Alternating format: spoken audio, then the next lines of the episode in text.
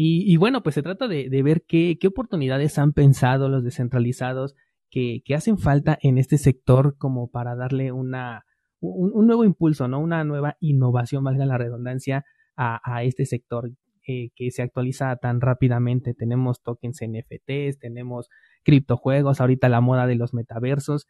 Y, creo que esto de, de, que nos movamos por modas, pues también es algo bastante interesante porque ahorita los metaversos pues están como que en, en su punto y al menos personalmente estoy viendo que los criptojuegos como que están decayendo un poco. Ya les hice de hecho un episodio hace un par de semanas en el que pues yo veía esto, ¿no? Que, que no estaban funcionando, que todos estaban como que a la expectativa de regalar mucho dinero desde un principio y, y, esto pues a la larga como que no era sostenible. Tenemos ahí proyectos como Wanaka Farm que nada más no, no terminan de despegar, otros muy prometedores. Creo que eras tú, Siberian, quien eres este fan de, de Star Atlas, ¿no? Me habías comentado. Sí, sí. ¿Hola? Sí, te escucho, te escucho. Pues sí, sí le doy bastante seguimiento y para mí se me hace un proyecto muy interesante si de verdad llevan a cabo todo lo que prometen, porque ahí está siempre, pueden prometer mucha cosa en el white paper y al fin y al cabo, si, si no se da el caso de que cumplen lo que dicen, pues, pues como todo, pero en principio me interesa muchísimo si de verdad pueden llegar a llevar a cabo un proyecto de, de esta magnitud y si de verdad también como prometen con el paso de los años es un juego descentralizado eh, estaría muy interesante. Exacto, sí, este es, un proyecto bastante prometedor, sí me he metido a verlo. Recientemente ya tiene ratito que no entro, pero sí, sí lo estuve viendo en su momento. Les comentaba que me abrumó un poco tanta, tanta información, ¿no? Porque la verdad es que sí es un proyecto que, que está apostándole a lo grande. Entonces, por un lado, sí, sí te entra el FOMO, ¿no? De decir, ay, este proyecto va a ser a lo mejor el, el bueno en este sector pero pues no sé, me volví un poco agnóstico en este aspecto y creo que hasta no ver, no creer y yo creo que eh, aquel criptojuego que realmente sea eh, pues eficiente y que sí sea sostenible en el tiempo, no va a importar el momento en el que entres, no va a importar si entras al principio o después, porque la oportunidad siempre va a estar ahí y, y, pues por el momento lo único que tenemos es de que los primeros que entran son los que salen con beneficios y ya cuando llega el FOMO y llega toda la gente ya no es lo mismo, ¿no? Y, y ya empieza a decaer y algunos ya incluso pues o salen en pérdidas o se tienen que esperar para conseguir una ganancia, ¿no? Caso personal que tengo con Wanaka Farm y con Axie Infinity, que estoy ahí dentro, pero la verdad es que no he visto ganancias, a pesar de que Axie pues sí me va dando constantemente un ingreso, pero pues como saben su token va decayendo. Bienvenidos a los que van llegando, vamos a hablar el día de hoy de próximas innovaciones en el sector cripto, puede ser de lo que sea, exchanges descentralizados, criptojuegos, metaversos, los invito a subir aquí al, a la sala para que me comenten alguna experiencia o alguna idea que tengan por ahí en, en mente. Eh, que este se trata la, la dinámica de hacer una sesión de Clubhouse, ¿no? De que las, las demás personas, los descentralizados, puedan participar, ya que pues de lo contrario, pues simplemente haría un, un episodio de podcast, ¿no? Yo traigo por aquí unos, unos temas que, que me gustaría aquí, pues, colocarlos en la mesa, pero lo que más me gustaría es que ustedes fueran proponiendo, ¿no? Por ejemplo, se habló en el grupo de Discord, que de hecho de ahí salió esta, esta sugerencia de, la sala, eh, sobre exchanges descentralizados que permitan colocar órdenes de compra. Tenemos ahorita eh, los exchanges descentralizados, los conocidos DEX, como Uniswap, PancakeSwap y todos esos, pero que únicamente nos permiten hacer compras a precio de mercado, ¿no? Prácticamente estamos haciendo un swap al instante utilizando la, la liquidez de las mismas personas que van proviendo eh, la, las criptomonedas, ¿no? Para que el, protocolo pueda trabajar. Pero a mí se me hace muy interesante que también podamos hacer trading de manera descentralizada, como lo hemos hecho, por ejemplo, con la plataforma de, Waves, que este exchange sí nos permite colocar órdenes de compra. Lamentablemente, los tokens que maneja son muy pequeños, son muy pocos. Y creo que ahí, pues, eh, tenemos una enorme oportunidad, ¿no? Bienvenida, Laura. ¿Quieres participar o ibas subiendo apenas? Creo que apenas iba subiendo, es que vi tu micrófono abierto. Bien, eh, si alguien quiere comentar algo antes de, seguir. Hola Daniel, buenas tardes. Buenas tardes, Plankton, qué gusto verte. Ya tenía tiempo que no me conectaba con ustedes. Oye, quería comentarte, eh, si existen, bueno, antes de que empezaran los, los DEXs como Uniswap y todo esto, ya existían intercambios descentralizados con Ethereum eh, donde podías colocar órdenes de compra y venta, pero el problema era la liquidez. O sea, el, spread era muy grande entre una orden y la siguiente, por lo que se tardaba mucho tiempo en que entrara. Es por eso que los desarrolladores de Uniswap y de, de bueno, de Sush y todos ellos prefirieron usar el modelo de Automated Market Maker. Eh, porque pues así a, precio de, mercado solamente checan un oráculo donde esté este donde esté el precio del mercado y con eso se va haciendo la compra-venta más rápido. Pero sí ya existían, ¿eh? ya existían, es solamente que pues obviamente se dejaron de usar por porque empezaron estos DEXs con más este, liquidez y también la onda de las comisiones. Cuando funcionaban, o bueno, más bien cuando yo los usé fue hace como dos años que las, las comisiones en Ethereum no estaban tan altas. Sí, los recuerdo perfectamente. Eh, me acuerdo de una plataforma que se llamaba ETH Finex, que de hecho era parte de Bitfinex. Ahorita tiene otro nombre, pero como ya no le di seguimiento, no me acuerdo. Y ahí sí podías poner así órdenes de mercado. Y efectivamente, el problema era la liquidez, ¿no? Porque los spreads eran altísimos. Y creo que aquí sí es una de las oportunidades que tiene la DeFi 2.0 con esto de que ya la liquidez va a ser parte del protocolo y no va a pertenecer a los, a los usuarios, porque así es, de esta manera ellos ya pueden colocar la liquidez suficiente para ofrecer intercambios a las personas que quieran utilizar el exchange sin la necesidad de, depender, ¿no? De que una ballena en ese momento saque su dinero y pues deje sin liquidez al exchange. Y peor aún, ¿no? Que quiera vender y en ese momento pues el precio baje y todos, todo el mundo quiera hacer trading con esa moneda. Creo que es una muy buena oportunidad para la DeFi 2.0. Ya les comenté en un podcast que no me convence del todo, pero así como en este caso, pues podemos ver que sí tiene oportunidades de, aplicación, ¿no?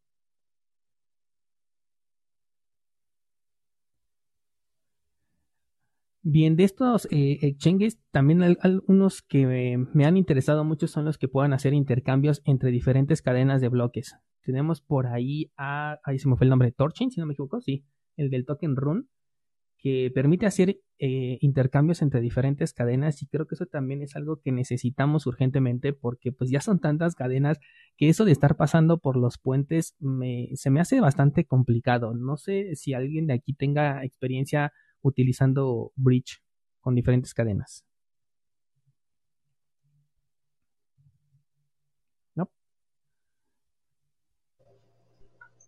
No, y de hecho, una de mis dudas que, planteaba para este podcast es, el, es exactamente preguntar o si alguien conocía eh, el moverse entre cadenas de forma menos costosa para pasar los fondos de ya sea la Binance Smart Chain a, cualquier otra red mediante un bridge de bajo coste y sin, sin temor a perder los fondos.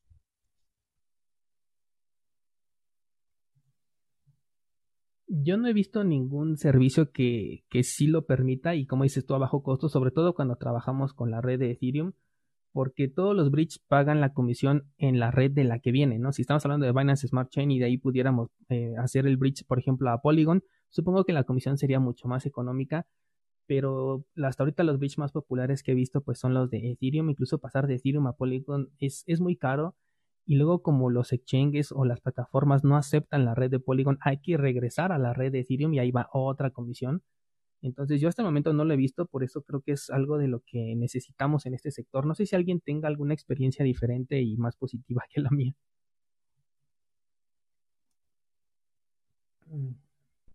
Claro, yo lo que buscaba era eso, por ejemplo, tener un, un token que tengo, por ejemplo, especulativo en la red de la Binance Smart Chain, ya sea el Pepito Token, que lo compras pronto y obtienes beneficio y lo vendes, y a partir de ahí yo quisiera, por ejemplo, mover esas ganancias, eh, sacarlas de la Binance Smart Chain y llegar a parar a, a mi cartera de ADA, de Cardano, pero sin tener que pasar por ningún exchange centralizado.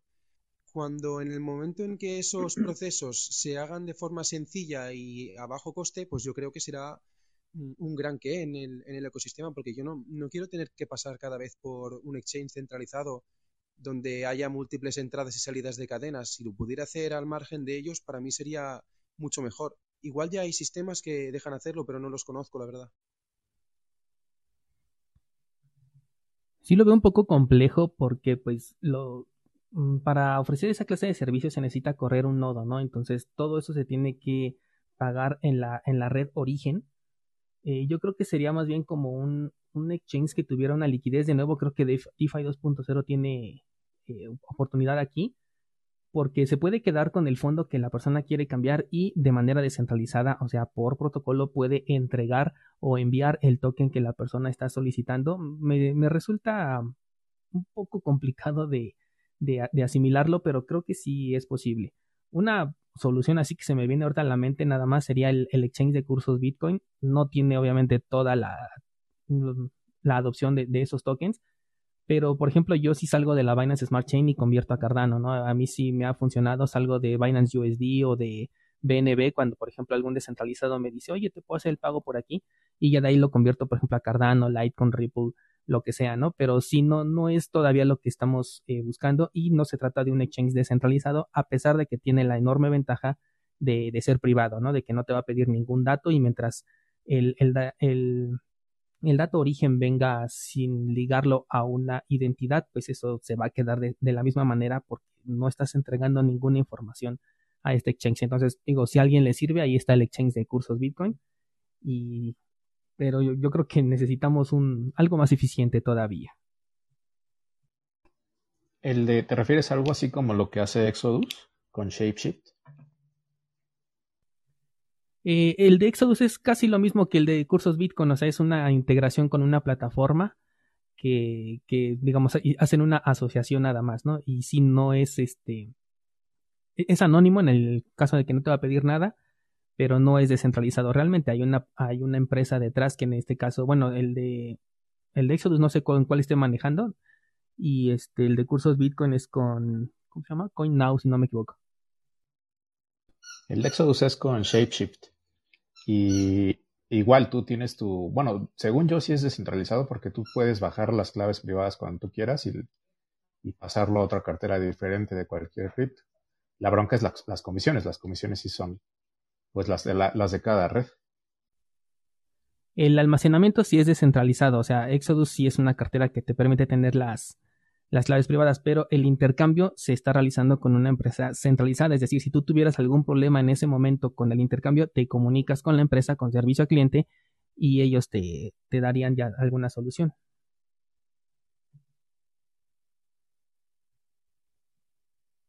Esto también aplicaría para los exchange, digo, para las carteras como Ledger y Trezor, si no me equivoco, ellos manejan CoinSwitch y este y también es lo mismo, ¿no? O sea, ellos son una empresa que ofrecen un servicio que a lo mejor sí es anónimo, pero no es descentralizado. Bienvenido Joaquín, Gregorio, que van llegando. Andrés, les mando la invitación por si quieren participar. Estamos hablando de próximas innovaciones cripto, ideas que tenemos en la cabeza que nos encantaría ver dentro de este sector y que nos hacen falta algunas necesidades que a lo mejor en algún momento hemos dicho, ay, ¿cómo no existe esto? De eso estamos hablando en esta sala de Clubhouse. Otro de los puntos que traigo aquí, si es que nadie quiere agregar algo más a lo de los exchanges, eh, son más aplicaciones peer-to-peer que sean descentralizadas, es decir, que sean por protocolo como la aplicación de BISC. No sé si alguien ya haya utilizado esta aplicación, pero es un protocolo que te permite comprar eh, Bitcoin principalmente a través de dinero fiat y esto se hace por protocolo, no estamos hablando de una página web como por ejemplo Hodul Hodul, que ahí sí es una página, sino que es un protocolo en el cual, bueno, tú te comunicas con una persona de, eh, en peer-to-peer, como lo, su nombre lo dice, y bueno, pues ya queda, ¿no? No, pues yo te voy a pagar ya sea por una transferencia, te voy a depositar en efectivo, tú ya entregas ese, el comprobante de que hiciste la transferencia a la plataforma y ahí existe un consenso en el cual hay personas que se dedican y son recompensadas eh, por revisar todas estas transacciones y ya obviamente en la blockchain es mucho más fácil, ¿no? Ahí sí ya puedes verificar que que la persona que estaba ofreciendo el Bitcoin la entregó y la persona que lo está este, esperando pues lo va a recibir. Yo creo que nos hacen falta más aplicaciones de este tipo. Me gustaría que cada país tuviera su aplicación insignia para que pudiéramos comprar con dinero en efectivo o con, o con transferencia electrónica, pero sin dejar un rastro, sin necesidad de estar dependiendo de una empresa centralizada, llámese Binance, Coinbase, eh, no sé, ¿no? Cualquier plataforma porque pues de esta manera las transferencias electrónicas son un poco más mm, confiables en ese aspecto, aunque sí se puede pedir un, reembolso. Pero pues digo, si las personas que entramos ahí son porque estamos buscando comprar y vender, pues creo que obtendríamos lo que buscamos y no habría tanta necesidad de ese fraude, además de que gracias a, esta, a este consenso, pues eh, tenemos un poquito más de, seguridad, ¿no? Nada es 100% seguro, pero me gusta esta aplicación de BISC. ¿Alguien la ha utilizado? Adelante, Oscar. ¿Abriste el micrófono? Ah, ¿qué tal? Buen día a todos. No, no he utilizado yo particularmente BISC, pero sí me parece interesante la propuesta de tener intercambios peer-to-peer más, pues, más accesibles para toda la gente, ¿no? Es una de las preguntas que al menos a mí mis conocidos más me hacen oye, ¿cómo convierto de fiat a Bitcoin y de Bitcoin a fiat, ¿no? Como que realmente la gente a pie no está tan familiarizada con nosotros de querer utilizar Bitcoin día a día, sino ellos lo siguen viendo como, como un instrumento en el que metes dinero y sacas dinero. Pero sí hay una barrera todavía en, en ese proceso de conversión. Yo realmente, como yo veo eso, la solución que yo veo es la implementación de más cajeros.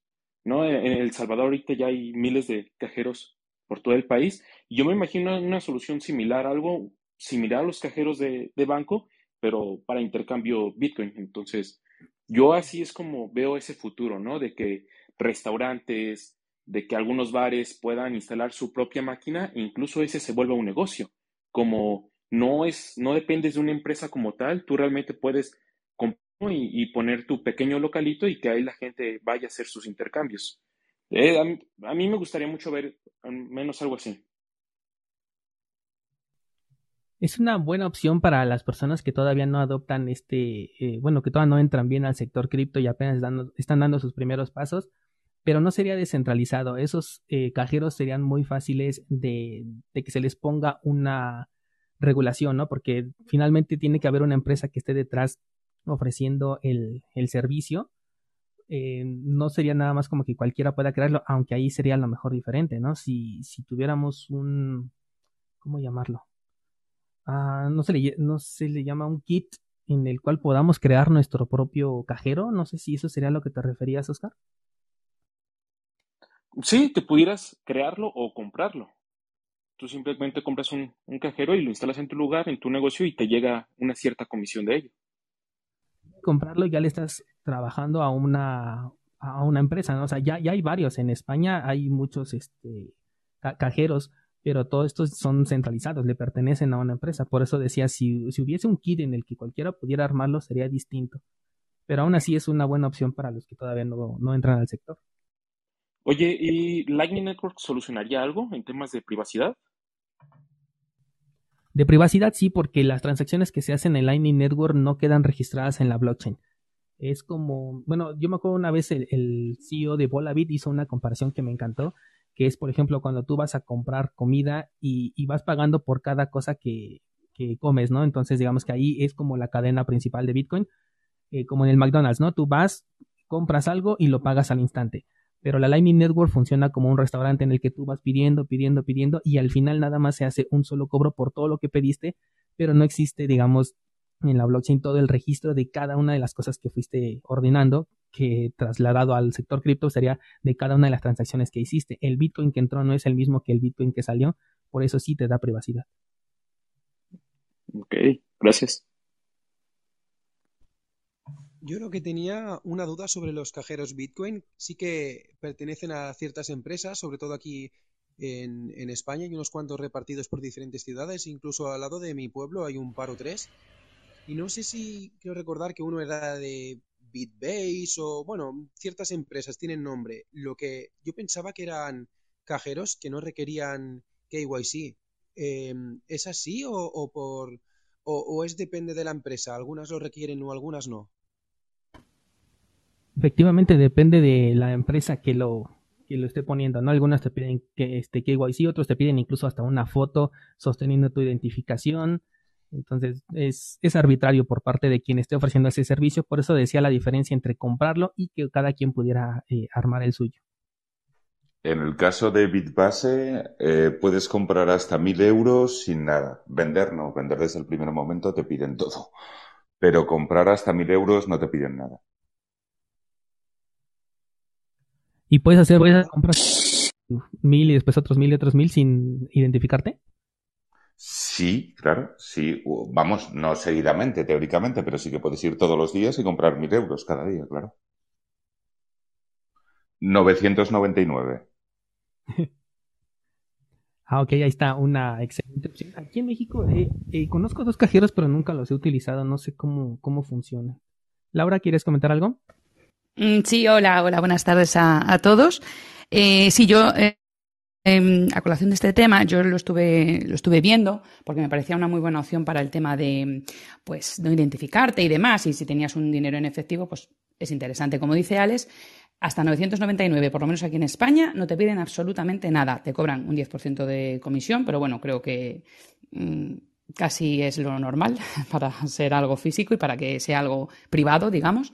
Y, lo puedes hacer, o sea, puedes ir las veces que tú quieras con, esos mil euros. O sea, en el día puedes ir tres veces. De hecho, yo lo pregunté, y le dije, pero yo puedo venir tres veces. Dice, siempre, siempre y cuando el pago no sea más de mil euros, puedes venir cuando, cuantas veces quieras.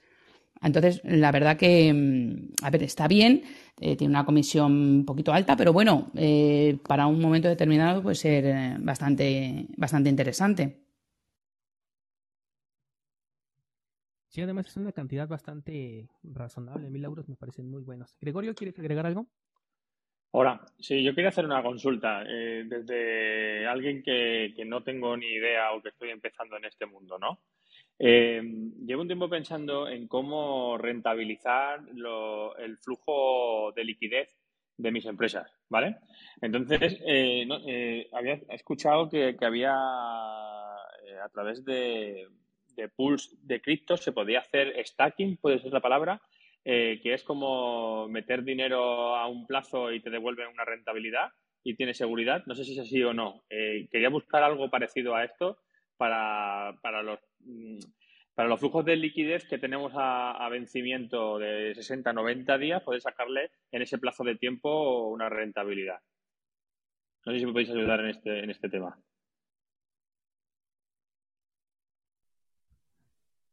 Sí, Gregorio, eh, tenemos diferentes eh, modelos, ¿no? Aquí en, el sector cripto tenemos staking por protocolo, como lo manejan monedas como Cardano, pero no sugeriría utilizarlas, por ejemplo, a un plazo fijo, así como ahorita tú mencionaste 60 días o algo así, porque además estás eh, afectado por la fluctuación del precio de la moneda, entonces sí vas a ir obteniendo un poco de, ganancias en términos de monedas, pero si tú lo estás viendo en términos de fiat, eh, puedes estar en pérdidas en algún momento si decidieras salir cuando la, fluctuación fuera negativa a partir del punto en el que tú entraste.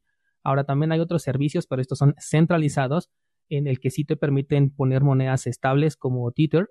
Esto sería en plataformas tipo Binance, por ejemplo, en donde sí puedes colocar ahí monedas estables eh, con dinero fiat. Estamos hablando de monedas uno a uno con el dólar y también te mandando una rentabilidad. Aquí la única pega desde nuestro punto de vista cripto es que le estás entregando el dinero a una empresa y pues dependes de que la empresa pues no sea hackeada, no tenga algún problema, no le metan regulaciones, etc o sea, estás confiando plenamente en, que alguien está manejando tu dinero. Lo mismo sería con un banco, ¿verdad? Pero eh, dentro de este sector cripto somos un poquito reacios a eso. Y no hay formas que, sean más seguras, que no tengas que depender de una empresa, me refiero que sea directamente en moneda.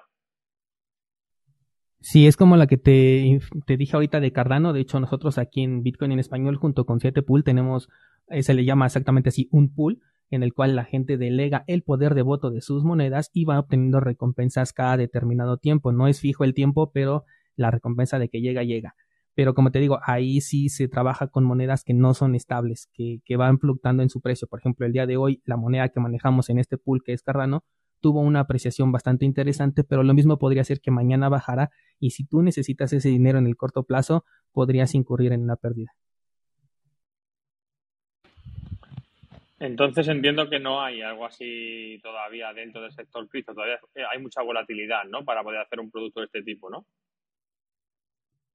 Mm, como te mencioné, está la opción de las monedas estables, simplemente dependiendo de una empresa, al igual que harías como con un banco. Y ahí sí no dependes de la volatilidad. Muchas gracias, Daniel. Con gusto. Pavel, ¿ibas a comentar algo?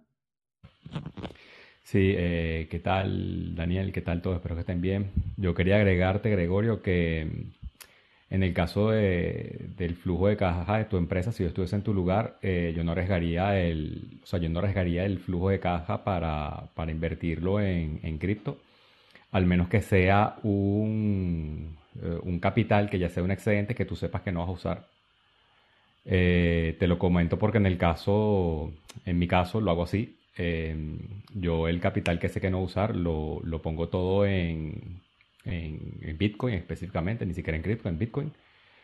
Y, y bueno, y, adicionalmente eh, también ya estoy colocando en, porque esto es una forma también de implementarlo, estoy colocando en, en las formas de pago que se acepta Bitcoin. Sería también una manera interesante de, de entrar en, en, el mundo de cripto o Bitcoin, como lo quieras ver. Eh, porque bueno, ya, ya inclusive he tenido clientes que, que lo han visto y que me han pagado en Bitcoin. Gracias, Pavel. A la orden. Sí, muy buen punto el que maneja Pavel. Eh, igual te lo decía al principio, no, no se recomienda tener un, plazo fijo en, en, nada que tenga que ver con criptos porque eh, con la volatilidad pues no, no se debe de jugar y menos con dinero que no puedes dejar ahí a largo plazo. ¿no? ¿Alguien quiere comentar algo más al respecto o pasamos a, algún otro punto? Eh, sí, yo le quería decir a, a, Gregorio, porque a lo mejor lo he entendido mal, pero no sé si estaba hablando eh, de dinero fiat o de criptomonedas. O sea, me da la sensación que quizá a lo mejor también él está hablando de, del flujo de cajas que genera en, en, en, fiat y que él lo quiere, digamos, invertir, pero no pasando a las criptomonedas. ¿O sí, o sí te, te, arriesgarías, digamos, a hacerlo a través de criptomonedas, Gregorio? A ver, lo que yo planteaba es hacerlo con una moneda estable. O sea, es flujo de caja fiat, correcto. Eh, y, la idea era, pues bueno, eh, pasarlo a una moneda estable y, y, buscar un producto que me diese una rentabilidad mayor a la que tengo ahora mismo, que no es nada, ¿no? Porque los bancos no, hacen, no dan nada. Entonces, bueno, eh, era un poco buscar esa estrategia, pero según veo todavía está, no, no está muy definido, ¿no? Este, este tema. Vale, no, mira, tal como te dice Daniel, eh, existen empresas que lo puedes hacer, eh, tú compras stablecoin y, te lo dejas ahí y entonces ahí no tienes el problema de, de, la fluctuación. Mm, son empresas centralizadas. Si tú es flujo de caja que vas a tener que declarar, a lo mejor sí que te interesa. O sea, mm, yo, vamos, no sé, échale un vistazo a BlockFi, que es así la, que me suena así ahora mismo, que esa eh, yo creo que puedes aportar lo que pasa que siempre, lógicamente, desde tu fiat tienes que, comprar eh, moneda estable, ¿vale? Dentro de, este mundo, digamos, de las criptomonedas. Y ahí eh, lo puedes, eh, digamos, dejar para que te vaya generando algo más que en el banco, seguro que te van a dar. Entonces, no sé, investiga por ahí en este tipo de, empresas y porque es que si vas a, comprar mmm, cualquier cripto que te pueda fluctuar, lo que te decía Daniel, a lo mejor te encuentras dentro de dos o tres meses cuando lo vais a rescatar que tienes bastante menos de lo que, de lo que eh, metiste porque, bueno, pues porque ha fluctuado bastante y no sé, te puede llevar una sorpresa. Entonces, si quieres ir a lo seguro porque estás empezando, eh, stablecoin y en, y en empresas centralizadas tipo, tipo BlockFi. Muchas gracias, Laura.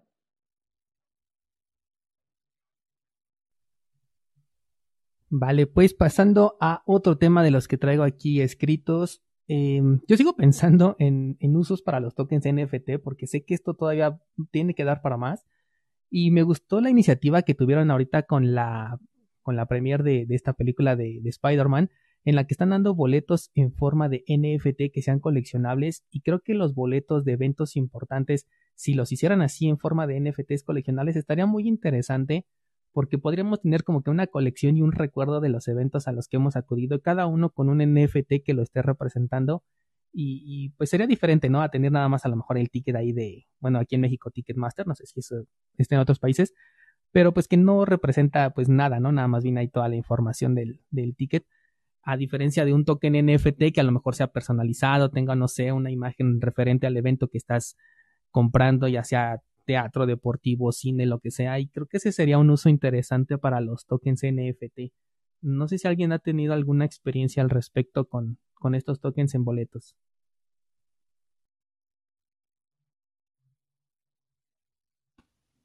Yo por mi parte, los NFT a día de hoy, de momento no tengo experiencia de nada, porque como no los termino de comprender, pues es algo que, en fin, sea, creo que todavía está en una etapa muy inicial, por lo menos para, para que yo los pueda manejar.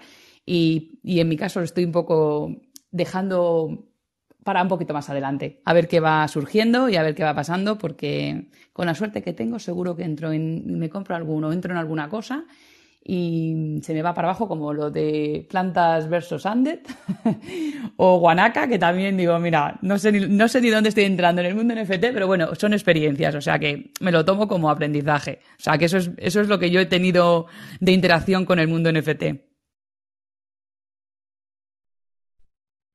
Yo igual, sí, lo veo en todas partes, pero eh, nada más. Aprendo, veo lo que, lo que pasa, pero no, no entro porque desconozco, porque no me fío, porque no me acaba de gustar cómo se están manejando actualmente los NFTs y, y la verdad es que prefiero no entrar. Y curiosamente, eh, no sé si conocéis el juego de Rebomón, pero bueno, me, causa bastante curiosidad y tengo pues un pequeñito para especular allí y nada, pues tengo un poco de tokens. Y navegando por Twitter había un sorteo y tal. Entré y me ha tocado un huevo y estoy contento realmente porque tengo un NFT que me ha salido gratis y a partir de aquí igual puedo interactuar un poco con la experiencia, pero partiendo de eso, de que me, me ha salido gratis, puedo aprender un poquito, pero no me acabo de fiar yo todavía de colocar capital y de, arriesgar de esta manera porque primero que lo desconozco y segundo que no me acaba de gustar cómo actualmente se maneja esta esfera de NFTs, no me, no me acaba de convencer. Yo, yo creo que esto de los NFTs, hasta que no te metes a la alberca, vas a saber qué es nadar, ¿no? Antes nos va a dar miedo el agua, es muy peligroso, la gente se ahoga, etcétera. Pero yo empecé ya a estar jugando con un par de NFTs y realmente es que te atrapa.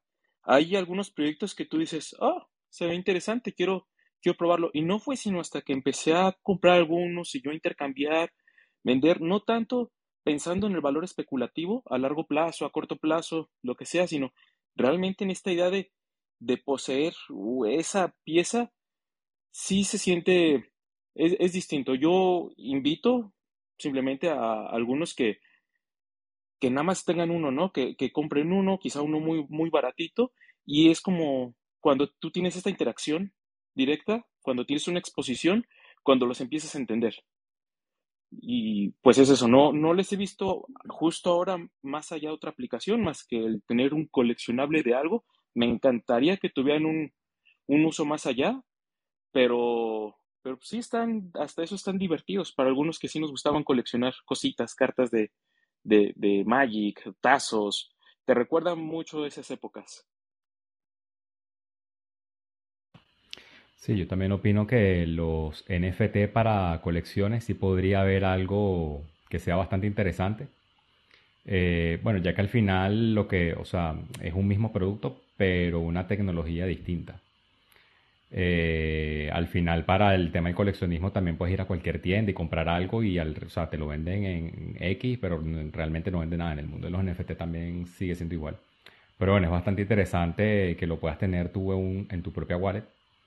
Y, bueno, y siempre va a depender para la aplicación que, se hace. Por lo menos para el tema de las coleccionarlos, yo sí lo veo bastante factible.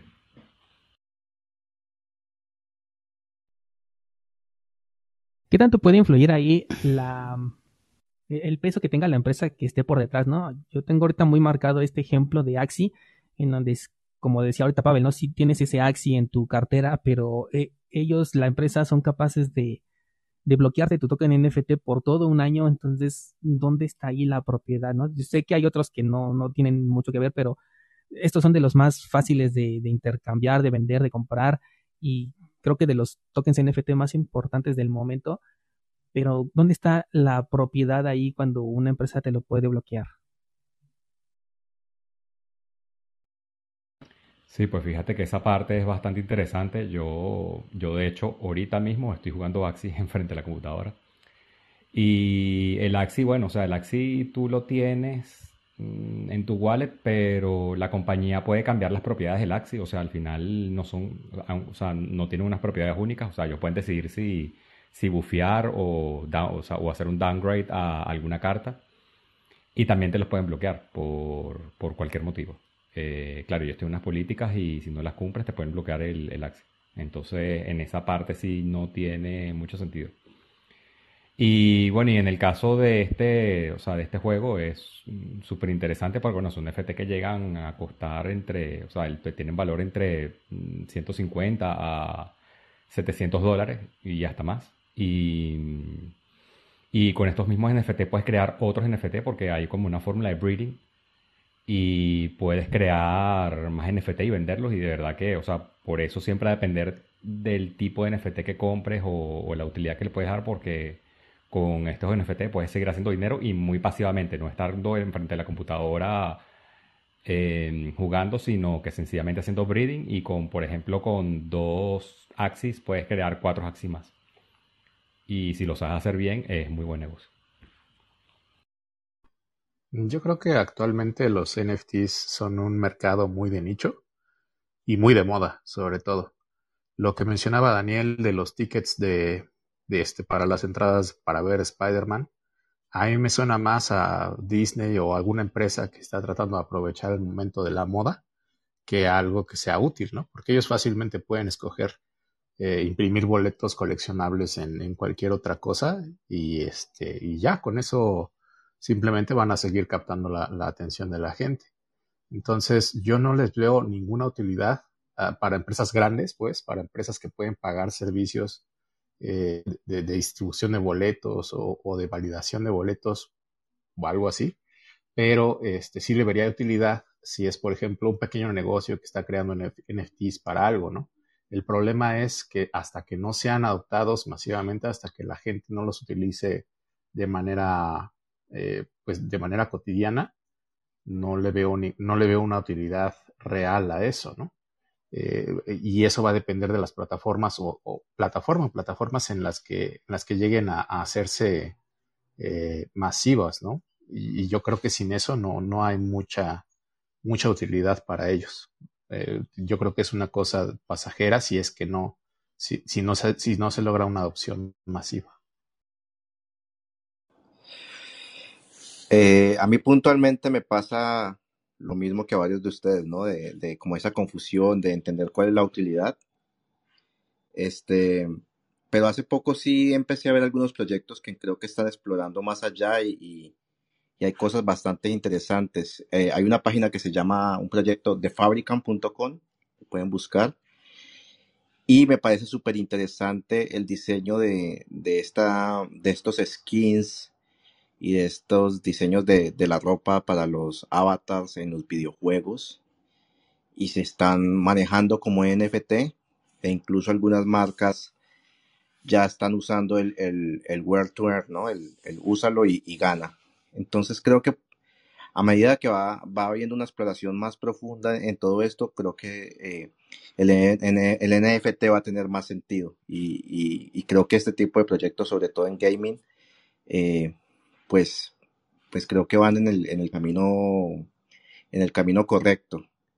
Eh, está súper interesante y ya hay marcas eh, que se están uniendo, por ejemplo Puma eh, ya está involucrándose en este, en este mundo. Yo estaba viendo un tweet, la verdad es que no me acuerdo cómo se llama la empresa, pero es una compañía que se encarga de dar cursos sobre Web3, Builders Space se llama creo, y cuando termines sus cursos te dan un NFT que certifica que tú terminaste con ellos ciertos cursos. Y estaba platicando el CEO de ese lugar que, ya muchos reclutadores estaban empezando a buscar gente que tuviera esos tokens y eso era como un, pase de entrada. Entonces, creo, creo que eso va a ayudar mucho cuando empecemos a reconocer NFTs como certificados reales que están firmados por alguna empresa y todos los demás, vaya, te, lo reconocen. Yo siento que va a faltar mucho para que suceda eso, pero, pero sí va a resolver un chingo de problemas, más en cuestión de papeleos. Por ejemplo, yo recientemente tuve la experiencia de que apliqué para una visa eh, y, el, y la embajada de ese país me pidió demasiados documentos que avalaran los estudios, eh, certificados de matrimonio, etcétera, y con traducciones pero tenías que sacar copias de un montón de cosas, cuando sería muy fácil simplemente mandar unos tokens que están certificando que yo soy, que, soy lo que digo ser y que cumplo con todos los requisitos que ellos piden, ¿no? siento que hasta que la gente empiece a entender un poquito, lo mínimo, cómo funciona esta tecnología y empiece a ver un poco más de adopción, es cuando vamos a decir, ah, sí, tienen uso. Por ahorita es, se, reduce a un nicho muy particular, que somos la gente que estamos dentro del mundo cripto. No siento que el nicho de los NFTs y todos estos eh, tokens sean, el nicho no, no es la gente de a pie, no son los demás, solo la gente de cripto. No sé cómo vean eso. Sí, yo también pienso como, como Oscar. O sea, está, para mí es que está en una etapa tan inicial que le falta mucho tiempo y ahora lo que, es, lo pasa es que como está de moda y, todo lo que se relacione con eso sube, pues bueno, eh, pero realmente utilidad, utilidad tampoco le veo excesiva. Um, a lo mejor para lo que decía Daniel de que hay, que por ejemplo Disney quiera decir, bueno, pues eh, yo para, no sé, para darle un poco de, de interés a mi última película voy a vender las entradas para los que quieran eh, a través de un, de un NFT. Bueno, pues perfecto, pero es un poco para unirse a la moda. Esa es la sensación que me da, no es porque crean en ello, por lo menos de momento, hasta que esté más desarrollado o, lo que sea. Que seguramente en un futuro sí haya más eh, eh, opciones para, para, esos NFT, seguro, pero a día de hoy yo lo veo más como, no sé quién lo ha dicho antes, creo que Mondragon, no estoy segura, eh, para el tema del gaming, que bueno, eh, ahí sí que lo puedo ver como más, más adelantado. Pero por lo demás, no sé, lo veo todavía, yo lo cojo un poquito con, con pinzas. Yo creo que en el aspecto este que decís de, de, unificar toda esta burocracia que hace falta para desplazarse entre países en un mundo tan globalizado, la burocracia apenas ha avanzado ni mucho menos tanto como la tecnología. Si se pudieran unificar esos procesos en un, en un medio como la blockchain, con todas las, las posibilidades que ofrece, eh, bueno, por todas las, las bondades que tiene la blockchain, pues simplificar esos procesos no estaría de más mediante un NFT o, o el, archivo debido que, que, se tenga que simplificar, pero yo creo que sí que tendría una gran utilidad en ese, en ese aspecto. Lo que pasa es que no sé hasta qué punto quieren las instituciones simplificar esos eh, esa burocracia porque quita puestos de trabajo. No sé cómo dejarían avanzar a estos procesos.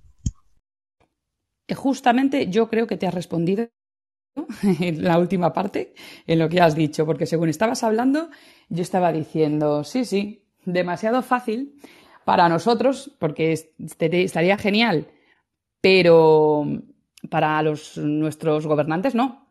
Eso es mm, puestos de trabajo y, además puestos de trabajo directos que son votos y eso no les interesa. Cuanto más te compliquen a ti la vida, mm, más puestos de trabajo ellos generan y, y más eh, engorda la administración. Entonces, mm, no creo que, les, que para ellos, al final y en unos años probablemente van a tener que entrar por el aro, ¿vale?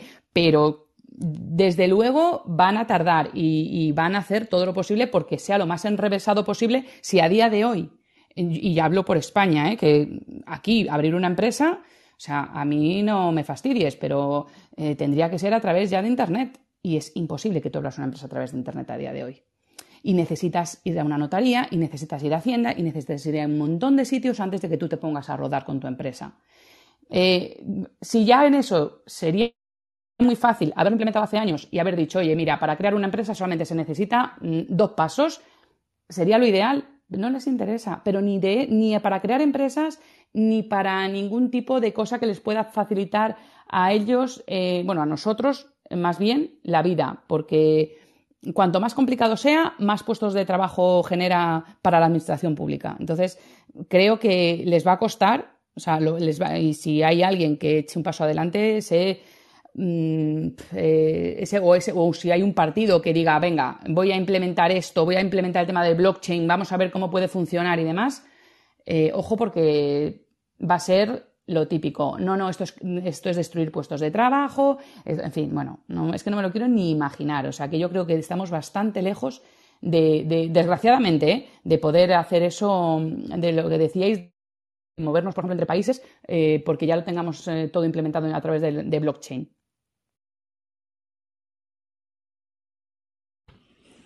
Oye, eh, no, no soy español, pero vivo en España. Y solamente quería eh, adicionar que imagínate lo perfecto que sería que, que, bueno, el euro fuera una criptomoneda y con toda la tecnología del blockchain se podría saber exactamente qué se hace con el dinero. Bueno. En ciertos países con las CBDCs, ¿no? Lo que pasa que, claro, el, Banco Central Europeo es el que se encargaría de la distribución y estaríamos en las mismas, supongo. No sería una criptomoneda, sino que sería una, una bueno, sí, sería una criptomoneda, pero emitida por el Banco Central Europeo y haciendo los tejemanejes que pertinentes. Sí que es trazable y al final puedes decir, hey, ¿por qué haces esto? ¿Por qué haces lo otro? Y el Banco Central Europeo te dirá, pues, porque es necesario, porque es por tu bien, porque hay que hacerlo y al final, como todo, hay muchas decisiones de arriba que no gustan, pero siempre alegan que es por nuestro bien o por, bueno, por lo que aleguen en ese momento. Pero yo creo que estaríamos en las mismas, quizás. Yo eso iba, a añadir que realmente mm, lo ideal sería, eh, mira, a mí ya que no me faciliten las, eh, las visas eh, hacia otros países o el trámite de empresas, solamente con que pusieran los presupuestos estatales en la blockchain y que fuera público y se pudiera consultar y que se, supiera cada euro dónde va, eh, eso sería mm, una revolución. ¿Qué pasa? Obviamente no les interesa. Eso, cuando ya estemos todos adaptados a, toda esta tecnología dentro de muchos años, los últimos en adaptarse será, eh, o por lo menos yo hablo, insisto, por España, porque es que me parece todo un poco así, pero eh, será el Estado. O sea, eso será lo último, porque no les interesa. Ahora mismo te venden unos presupuestos anuales y allá te las apañes, te las puedes creer o no. De la otra manera serían transparentes y eso no les interesa, como van a poner unos presupuestos en el que tú veas ah, para qué va cada partida. Y no, no, eso es, imposible. En que se gastan eh, hasta, sé, hasta el detalle. Entonces, no le va a interesar, claro que nos van a meter el euro digital, el dólar digital, porque no, les, o sea, no va a haber otra opción. Y, lo que dice Siberian, para tenernos absolutamente controlados.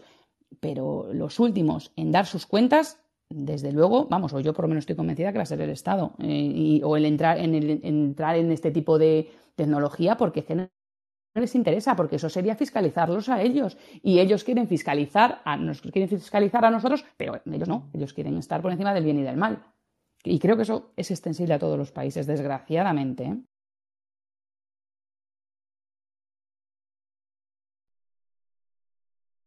El hecho de que nos pongan una criptomoneda que sea así como dicen por parte del Estado, por un lado resulta mm, a lo mejor interesante, pero creo que tenemos más cosas en contra que a favor. Estamos viendo, por ejemplo, lo que está haciendo China, en el cual el dinero que tienes ahí tiene fecha de caducidad y si no lo usas simplemente desaparece. Entonces, con una criptomoneda emitida por el Estado, e, esos son el tipo de, riesgos que podríamos correr, ¿no? En cierto punto, en el que te están obligando a, gastarlo o a que se lo regreses al Estado, ¿no? El que te dice, no, pues conmigo puedes invertir, pero pues ya sabes que es darle tu dinero a ellos para que lo jineten de la manera que ellos quieran ofreciéndote algunas cuantas migajas nada más, ¿no? Aquí yo creo que el punto interesante sería sacar, me acuerdo de una frase que decía el de Criptomonedas TV que decía, saca tu dinero del, saca a tu estado de tu dinero, algo así, saca el estado de tu dinero. Eh, que simplemente pues es tener nada más lo necesario para vivir en, en fiat y todo lo demás pues en cripto, ¿no? Siempre y cuando, bueno, pues veamos que sí podemos movernos en cripto con las cosas básicas que podemos comprar pero pues darles lo menos posible, ¿no? Porque de esa manera ellos van perdiendo poder y poder y, y, a lo mejor sí pueden seguir imprimiendo y sacando las criptomonedas centralizadas que ellos quieran, pero pues si ya la gente poco a poco comienza a utilizar otra moneda, ellos perderían muchísima fuerza, ¿no? Hemos visto casos como en Venezuela donde eh, ya algunos están utilizando más criptomonedas y, y, creo que pues en algún punto si la gente se pone abusada pues podría desplazar a la economía pues devastada que tiene eh, allá el, el, gobierno, ¿no? Yo creo que ese sería el punto interesante, sacar al Estado de nuestra economía. Sí, yo, yo creo, estoy totalmente de acuerdo y, y yo no sé, siempre he pensado, no sé, ¿qué pasaría si yo viviera en un Venezuela, en Argentina, que según están ahora, o en Turquía, que, en fin, eso ya últimamente también es tan fatal?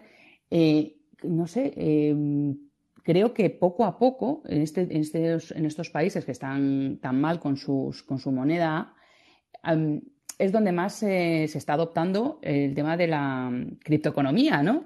porque, bueno, mm, yo creo que desde luego si viviera en uno de estos países estaría mm, buscando todos los días opciones para, para que mi dinero no desapareciera continuamente de, mi cuenta corriente o, o, no sé, o de, mi, o de mi cartera. O sea, es que a mí me parece increíble. Lo que pasa es que, bueno, a ver, debe ser algo tan inicial. También pienso que como lo llevo viendo hace esto todo hace dos años o por ahí, pienso que todo el mundo sabe lo que es este mundo. A lo mejor me, pasa eso, que a veces pienso que todo el mundo tiene que, que, que, es raro que no esté informado sobre este mundo.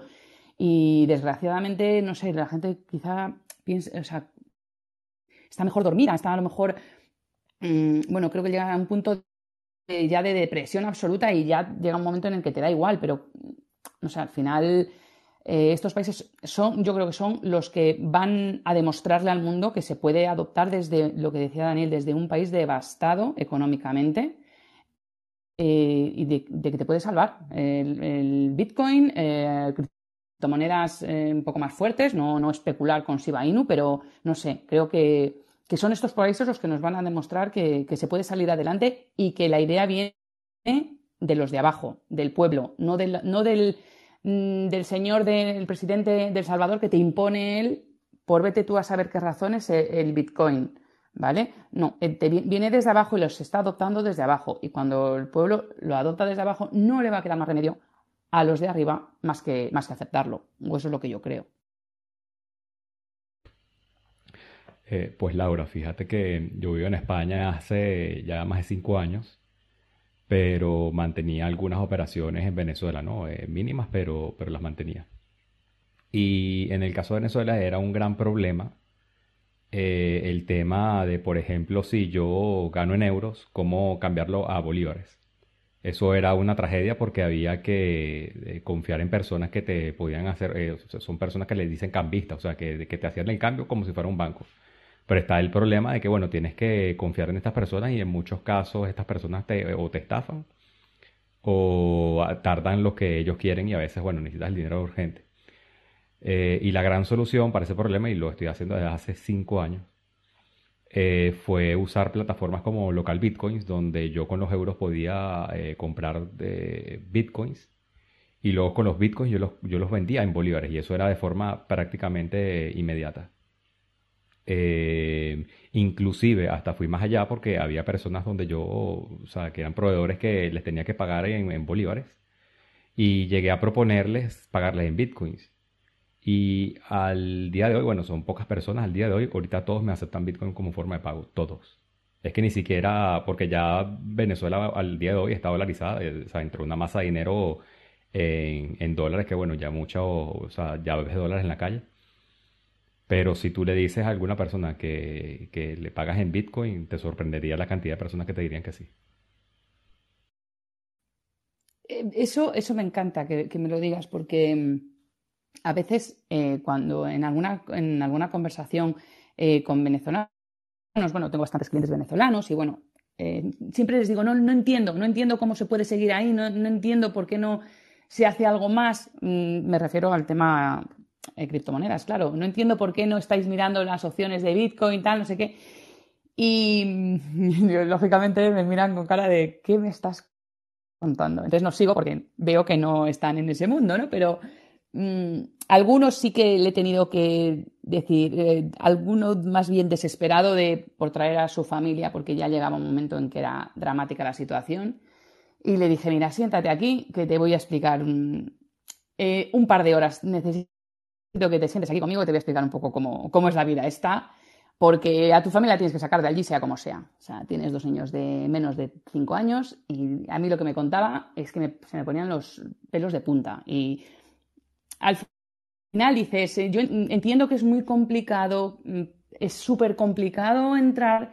Em, y más estando desde allí, porque bueno, desde aquí lo vemos con distancia lo vemos con la seguridad de que, bueno, no sé, al final siempre tienes algo, en el banco o algo en tu casa o un familiar te echa una mano, bueno, allí es desesperante. Entonces, eh, yo desde luego no conozco, tampoco es que conozca a muchos venezolanos, pero sí es verdad que conozco a un grupito bastante interesante y, nadie conocía este tema y parece ahora que con este chico que empezó solamente utiliza Bitcoin, pero por lo menos le puede enviar dinero, se conseguimos sacar a su familia. Eh, y puede, y bueno, el pobre siempre está como, ay Dios, ¿qué, mundo me has abierto? Digo, no, eh, tú me escuchaste, te sentaste, tuviste dos horas, te sentaste conmigo, bueno, pues haz lo mismo con tus amigos, que seguro que tienes muchos amigos. Y no sé, a lo mejor esto el día de mañana se va a hacer o no lo sé, pero que has hablado a mucha gente, estoy convencida. Y a ver si es verdad y cada vez se va oyendo más. Y, y cuando se lo digas a alguien, no se eche las manos a la cabeza diciendo, Dios, ¿qué me estás contando? O te mira como si estuvieras, como si estuvieras loca. Como... Sí, pues estoy súper de acuerdo contigo, inclusive no solamente en Venezuela, sino también en muchísimos países, inclusive en España, eh, donde tú tengas la posibilidad de tener clientes donde sea y, e inclusive que te paguen en criptomoneda, verdad que eh, te facilita muchísimas cosas, te abre muchísimas puertas y mientras eh, todo al final está en el tema de la educación. Si, si, tú, si tú te lo propones, eh, lo puedes aprender y realmente tampoco estás mandando un, un, al espacio, es lo que yo le digo a las personas. Y bueno, es sencillamente eso, la opción, aprender y, y saberlo usar, tener las ganas de hacerlo.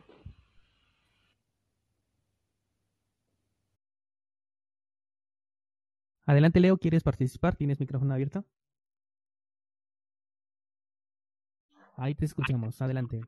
Ah, bueno. Eh, bueno, buenas tardes a todos. Eh, yo estoy en Argentina, justo que hablábamos de países que, de tipo Venezuela, Argentina. El tema acá es un poco también lo que, lo que estaban diciendo. Eh, a nivel Estado, como que no conviene blanquear tanto. y por lo tanto, lo que se muestra acá en los diarios y eso es: Bitcoin cayó, Bitcoin esto, riesgos. Muy pocas noticias hacen de que eh, se busca una adopción. Sin embargo, sí es real que eh, hay mucha adopción eh, de Argentina, por más que las trabas que nos están poniendo. pero bueno, estaba un poco de acuerdo con eso, de que al Estado no le conviene que se blanquee tanto a, través de las criptomonedas. Y, nada, y creo que la solución sí pasa por ahí porque estamos teniendo gravemente problemas de, inflación, como todos saben. Así que bueno, no, totalmente, como eh, habitante de Argentina, les puedo confirmar que sí, que es así. En este punto creo que los gobiernos quieren tapar el sol con un dedo y tarde o temprano pues ya no van a poder, ¿no? Ya las noticias, por negativas que las quieran poner, pues la realidad es diferente, ¿no? O sea, Bitcoin cayó, ¿a cuánto cayó? No, pues cayó a, a 50. Ah, pero hace tres años estaba en 20, entonces pues, ¿dónde está la caída, no? y hace 10 años en cuánto estaba. Entonces creo que ya la evidencia va a sobrepasar a todos los esfuerzos que puedan hacer mediáticamente hablando de hablar mal de Bitcoin. Y, y además la funcionalidad ahí está, ¿no? Nuevamente hablando del tema de Argentina, ahora que hubo esto del Black Friday, eh, algunos me decían, oye, yo no quiero gastar mi Bitcoin porque pues es Bitcoin, ¿no? Pero tengo SLP, por ejemplo, y yo así de, ah, pues claro, te lo acepto. Y creo que igual el no negarnos a aceptar diferentes criptomonedas eh, pues también nos da un, beneficio, ¿no? Total, si no la queremos, pues simplemente la cambiamos al instante y ya. Pero eso nos abre todo una, unas oportunidades enormes. PayPal tiene muchísimos problemas en, en Argentina y, he tenido infinidad de, de casos con los descentralizados que pues intentan tener una interacción conmigo desde allá, pero las criptomonedas pues nos abren todo ese mercado. Por eso hace un momento hablábamos de, de la necesidad de tener aplicaciones de protocolo que nos permitan el intercambio entre fiat y criptomonedas para que ya dentro del país se genere una economía interna y una vez que estemos en cripto ya la economía se convierte en internacional, ya no tenemos ninguna restricción salvo que estemos en Corea del Norte.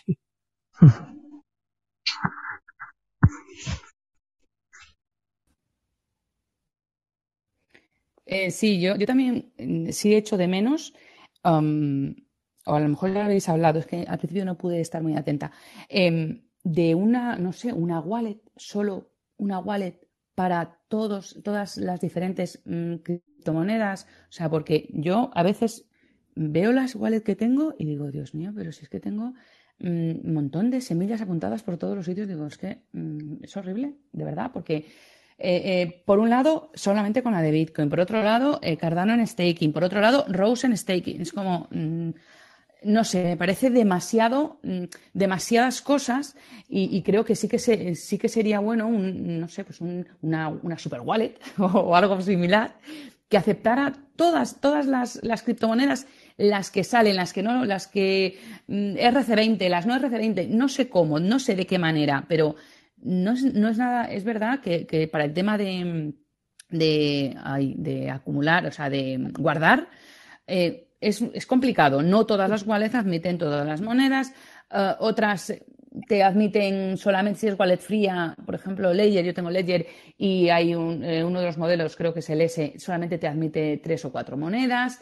Eh, si quieres más, me acabo de comprar un pack de tres más porque es como, bueno, apenas tiene memoria, no sé, yo echo de menos una aplicación que te facilite la vida, que tengas una frase semilla para todo y que no tengas que, y que te guardes solamente esa frase semilla. Porque si no, al final, eh, si te, si imagínate, si te tienes que, que, ir de tu país y no puedes sacar absolutamente nada más que, y tuvieras que memorizarte una frase semilla, vale, te memorizas, por ejemplo, yo en mi caso la de Bitcoin, ¿no? Que es donde más tengo invertido. Pero las demás, o sea, si no las pudiera apuntar en ningún sitio, las perdería, porque es que tengo tantas. Soy descentralizada en wallet. O sea, es una cosa alucinante. porque no sé, tengo mogollón por todos los sitios y ya no, no, Mm. O sea, creo, sí que echo de menos algo de eso, algo que sea mucho más amigable, mucho más fácil, que espero que se consiga en un futuro. Pero, ojo, a día de hoy, por lo menos a mí me vendría de lujo.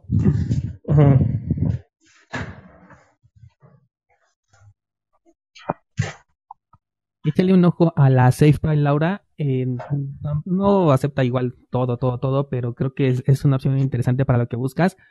Eh, como dato adicional, si existiera esa super wallet, yo no la usaría.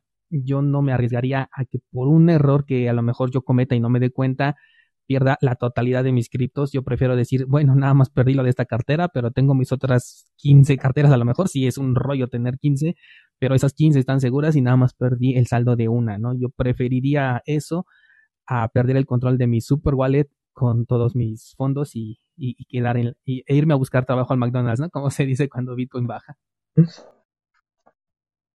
Vale, venga, me acabas de convencer. Espero no tener 15, pero a ver si por lo menos eh, que tener pocas, porque desde luego es, a veces eh, son microinfartos lo que tengo cuando tengo que sacar de, de, una wallet a otra o de un exchange o en fin, no sé, o sea, a veces es, se hace complicado. Entonces yo, claro, cuando cuando veo que alguien empieza o tal, digo, no, es que tienes toda la razón, no es nada amigable, no es, no es fácil, eh, o, sea, o, una aplicación que te facilite esto, no sé, no sé si es una super wallet o, o otra cosa, pero algo que te facilite, no sé, eh, aunque tengas diferentes wallet o diferentes frases semillas, pero que esté todo como en una, pero insisto, eh, de momento me quedo entonces con la, con la opción de, de no meter, como se dice aquí, todos los huevos en la misma cesta. Exacto. Eh, estoy justamente revisando ahorita la SafePal por, la, por el, curso que estoy haciendo, el curso de análisis, y creo que es una de las carteras que me va a sorprender más de lo que yo esperaba. A lo mejor hasta sería mejor que una Trezor. Ya después les contaré mis impresiones porque todavía no acabo con el análisis, pero por eso te, hago la sugerencia de que lo revises. Incluso puedes descargarla en tu celular sin comprar el dispositivo, al menos para que la vayas conociendo. Y, bueno, todo lo que tienes en el celular se, se eh, implementa la seguridad cuando ya tienes el, dispositivo en hardware, ¿no? Y además está bien económico, es, me parece la verdad una excelente opción hasta el momento. Todavía no termino de revisarla, lo único que no me gusta es que le pertenece a Binance, pero pues tienes tus claves privadas, es totalmente eh, tuyo el control, entonces de ese lado creo que cumple con los requisitos mínimos. Sí, pero, pero dices que, que se descarga en el móvil, porque yo en el móvil intento no tener absolutamente nada con el tema, o sea, no tengo ni el MetaMask, que tengo ahí algo, pero en fin, no tengo ni siquiera Trust Wallet, o sea, no tengo nada de esto, porque me parece un poco, o bueno, bastante inseguro. Entonces lo tenía como un poco apartado el tema de, de descargarme en, en, el, en el teléfono aplicaciones de...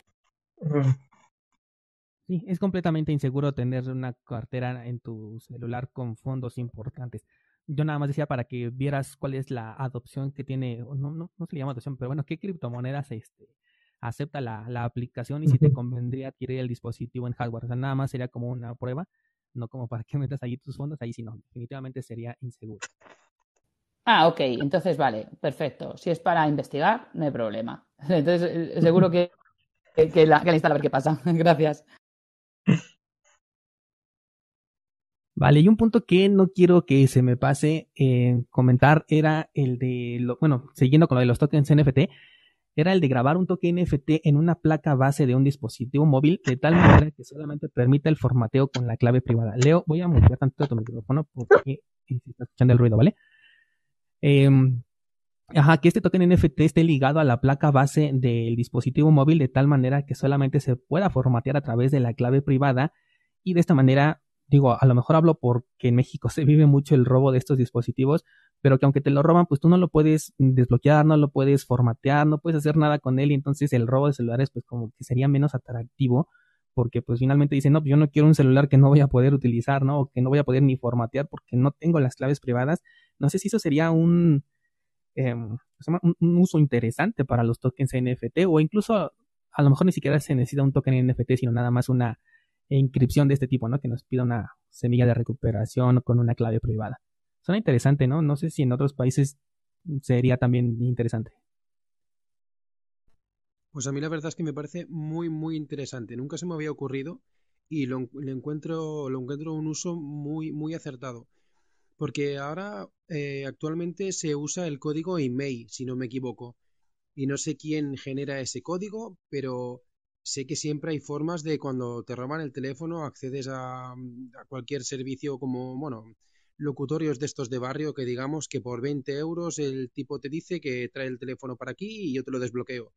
Y van con móviles robados y no les importa qué, qué tipo de, de, de capa, o sea, están capados mediante el email, pero al final Mm, de una forma u otra, mediante algún sistema lo acaban desbloqueando y el teléfono pues igual, tú llamas a la compañía, te dicen que está bloqueado, pero el tipo acude a cierto centro y lo acaban desbloqueando.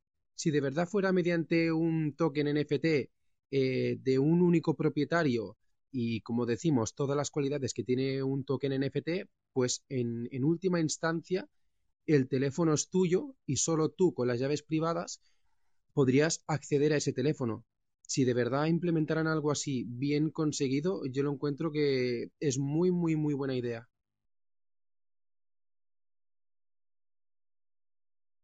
Sí, esta idea la he tenido en la cabeza desde casi que entré al, sector. Yo hasta me acuerdo que se lo comuniqué a, Xavi de, ay, no me acuerdo cómo se llamaba su canal, ya, ya no participa en, en YouTube, pero se lo comenté, ¿no? Porque dije, yo tengo esta inquietud y digo, nunca he hecho algo al respecto, pero espero que alguien que tenga a lo mejor más conocimientos o más iniciativa lo lleve a cabo porque, digo, a mí me suena lógico, ¿no? No sé a lo mejor si desde la parte técnica sea una tontería, pero me suena bastante atractivo el hecho de que ya ni siquiera te incentives a, bueno, siendo una persona malintencionada, a quitarle el celular a alguien porque sabes que ya no es un negocio, ¿no? Que no vas a poder venderlo porque no hay un mercado que lo pueda comprar. Entonces creo que nos serviría para erradicar ese, ese gran problema que al menos en México sí tenemos y bueno, seguramente en algún par de países también.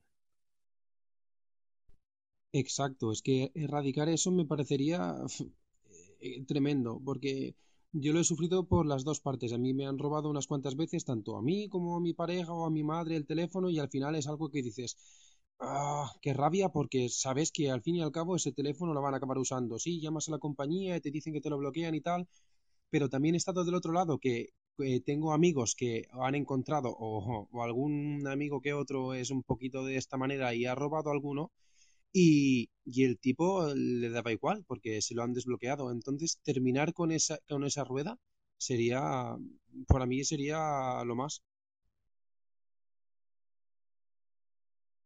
También quién sabe qué tanto les interesa esto a las empresas porque pues finalmente dicen si alguien le roban su teléfono se tiene que comprar otro, ¿no? Entonces eh, a lo mejor hay un poquito ahí de conflicto de intereses, pero yo creo que sí sería un gran beneficio para los usuarios. Digo, finalmente tenemos la obsolencia programada, con lo cual nos pueden obligar a, ir por otro móvil, pero igual y no les convence tanto. Sí, yo creo, creo que tienes razón, ¿eh? Yo creo que no lo hacen porque efectivamente no les interesa. Si a mí me roban el móvil hoy, eh, por la tarde estoy comprándome otro. o sea, entonces, y como yo me imagino que todo el mundo, porque mm, al final vives de, con tu móvil pegado. Y, y realmente yo creo que se, debe ser, no creo que sea muy complicado hacer eso, porque se hacen otras cosas mucho más complicadas. O sea, no debe ser nada complicado, pero otra cosa es que les pueda interesar. O sea, eso ya me da que, Ahí les interesa que nos roben. Cuanto más mejor. Bueno, y aparte de que nos roben, me parece una idea súper genial, súper interesante. No lo había escuchado antes. Pero también habría que tomar en cuenta el mercado refurbish, que es cuando toman los móviles para poder repararlos o reconstruirlos o, y volverlos a revender.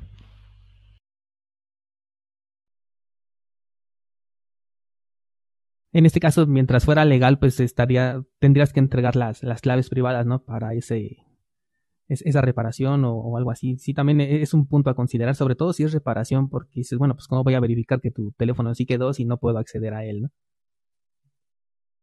Porque claro, estamos hablando nada más del formateo, porque igual puedes acceder a él eh, y utilizarlo, o sea, nada más le das como que tu patrón o tu contraseña y puedes acceder y utilizarlo. Me refiero nada más a formatearlo, aquí ya no le puedas dar un segundo uso y a lo mejor ni siquiera cambiar el, el, el chivo o el que esté ligado a cierto número telefónico sin esas claves privadas, o sea, que sea nada más una restricción en cuanto a un uso desde cero, ¿no? Así formatearlo e iniciarlo desde cero. Creo que ese sería el punto clave. Claro, lo suyo no sería, no sería tener unas claves privadas apuntadas en un papel, como así una wallet y tal, sino más bien eh, tener un token NFT que te haga como de llave.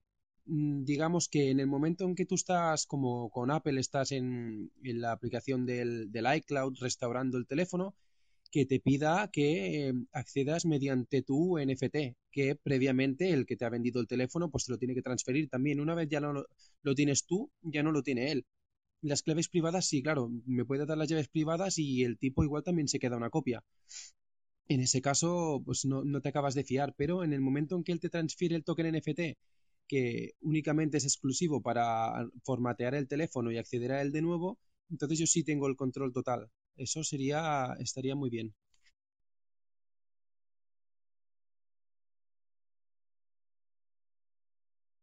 Ya me preguntaba yo si era exceso de café o si la verdad la idea estaba muy buena, pero bueno, al parecer que sí, sí es una buena idea, ¿no? Lo que es eso y el, los juegos de trading card con tokens NFT, que también sigo sin saber por qué nadie ha, hecho esto, son esas ideas que no, no, me puedo quitar de la cabeza y, y a lo mejor me falta iniciativa, ¿no? Para, para desarrollarlas. Pero bueno, si alguien se anima, vamos a hacer algo al respecto. Hay mucho descentralizado con mucho conocimiento aquí que podemos hacer algo muy interesante.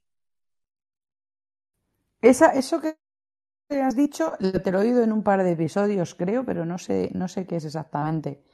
Eh, ¿A qué te refieres con lo de las, las cartas? Es que no, no sé, o sea, creo que te lo he oído en, un par de, en un par de sitios, pero no, no termino de saber a qué te refieres. A los juegos de cartas, normalmente así en, en físico, pues es de que una persona compra eh, sobres en las que vienen, no sé, 5 o 7 cartas. Ese sobre tiene un precio fijo, a lo mejor, no sé, 50 dólares. Y ahí te pueden salir cartas que son comunes, incomunes, raras o extra raras, ¿no? Y pues ya de ahí viene el valor de, de esas cartas cuando se quieren intercambiar. Tipo, tipo como cromo. Eh, sí, como no sé si qué popular sea allá en España, pero por ejemplo aquí Magic, este Yu-Gi-Oh, Pokémon, son de los que más conozco. Vale, yo sí, eso, no sé, aquí tampoco es que tenga mucho conocimiento de eso, pero sí que, sí que es verdad que sí que existe físicamente. Y, sí, sí puede ser interesante, sí, sobre todo porque es abrir un paquetito de esos virtualmente y a ver qué te sale, efectivamente. Eso puede ser muy, muy interesante, o sea que eso, por lo menos seguro que a mí me gustaría bastante más que estos juegos que he entrado últimamente. Definitivamente, porque el valor ya se lo da el mercado en el que dices, ah, bueno, tengo una carta que realmente es rara y la estoy ofreciendo al mercado por tanto, ¿no? Y ya si otra persona la tiene y la quiere dar más barata, pues ya es a su, a su criterio, pero no estamos basando la economía del juego en que te estén regalando dinero por el simple hecho de jugar, sino que realmente exista algo que tiene un valor y que la gente eh, quiere comprar. Entonces, yo creo que de esa manera sería mucho más sostenible, pero no sé, se me hace tan difícil entender por qué nadie lo ha, lo ha hecho si ya es una fórmula probada que digo, a lo mejor estoy equivocado, ¿no? Eh, yo creo que sí, si te refieres a, pasar al mundo digital, bueno, ya había versión digital de Yu-Gi-Oh! y de, Magic también creo que lo hay, mi cuñado juega bastante, y en, el mundo blockchain sí que me suena uno que se llama Splitterlands o, algo así, que trata de lo mismo, es una especie de Hearthstone de batallas por turnos mediante tu mazo de cartas y juraría que funciona de esta manera. Lo que pasa que no, no me metí a investigar porque no, bueno, no, no me llamó la atención, no sé, en ese momento no, no miré más, pero diría que sí que hay uno. Hearthstone se llama, dices, así como corazón de piedra. Eh, no, sí, el, el, Hearthstone es una versión tradicional, es una alternativa al Magic y al Yu-Gi-Oh, pero no es blockchain. El que yo me refiero se llama Splitterlands o, o algo así, te lo tengo que buscar. Eh, y es una versión blockchain de todo este tipo de, de videojuegos.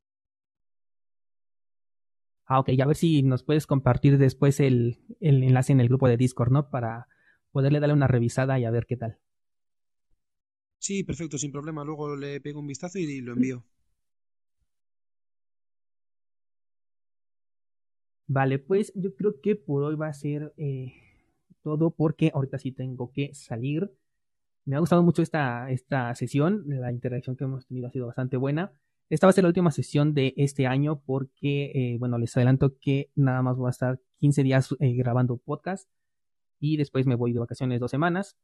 Entonces ahorita vamos a dejar las sesiones, pero en enero estaríamos regresando, ¿no? Retomando los temas. De todas maneras, síganme proponiendo temas para irlos poniendo aquí en, en una lista y pues ya eh, los tengamos preparados, ¿no? Para el momento en el que regresemos, pues ya tengamos todos los temas preparados para, para poder debatir. E igual si sale algo interesante en el transcurso de este tiempo, pues igual lo vamos ahí anotando, ¿no? No sé si quieran decir algo para despedir la sesión. Nada, yo simplemente eh, desearos a todos que tengáis unas eh, felices Navidades y que mm, por lo menos en enero cuando volvamos a una sala de estas, que tengamos el mercado un poquito más en verde, un poquito más, tampoco mucho más, pero por lo menos por darnos alguna alegría. Y lo dicho, que si tenéis eh, vacaciones os lo paséis muy bien. Daniel, disfruta, descansa, olvídate de todos nosotros. Y, para todos, pues lo dicho, feliz Navidad y feliz año. El próximo año esperemos que sea mucho mejor que este. Venga, muchas gracias a todos por, por estar. Me parece que estas charlas son maravillosas, o sea que siempre que pueda estaré.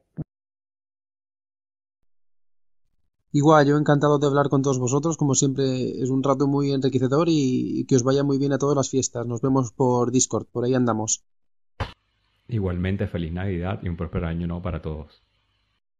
Pues muchas gracias a todos y dejo dicho que si Bitcoin llega a 100.000 antes de que acabe el año, nos vemos aquí en Clubhouse, sea el día que sea, aunque estemos de vacaciones, ¿vale?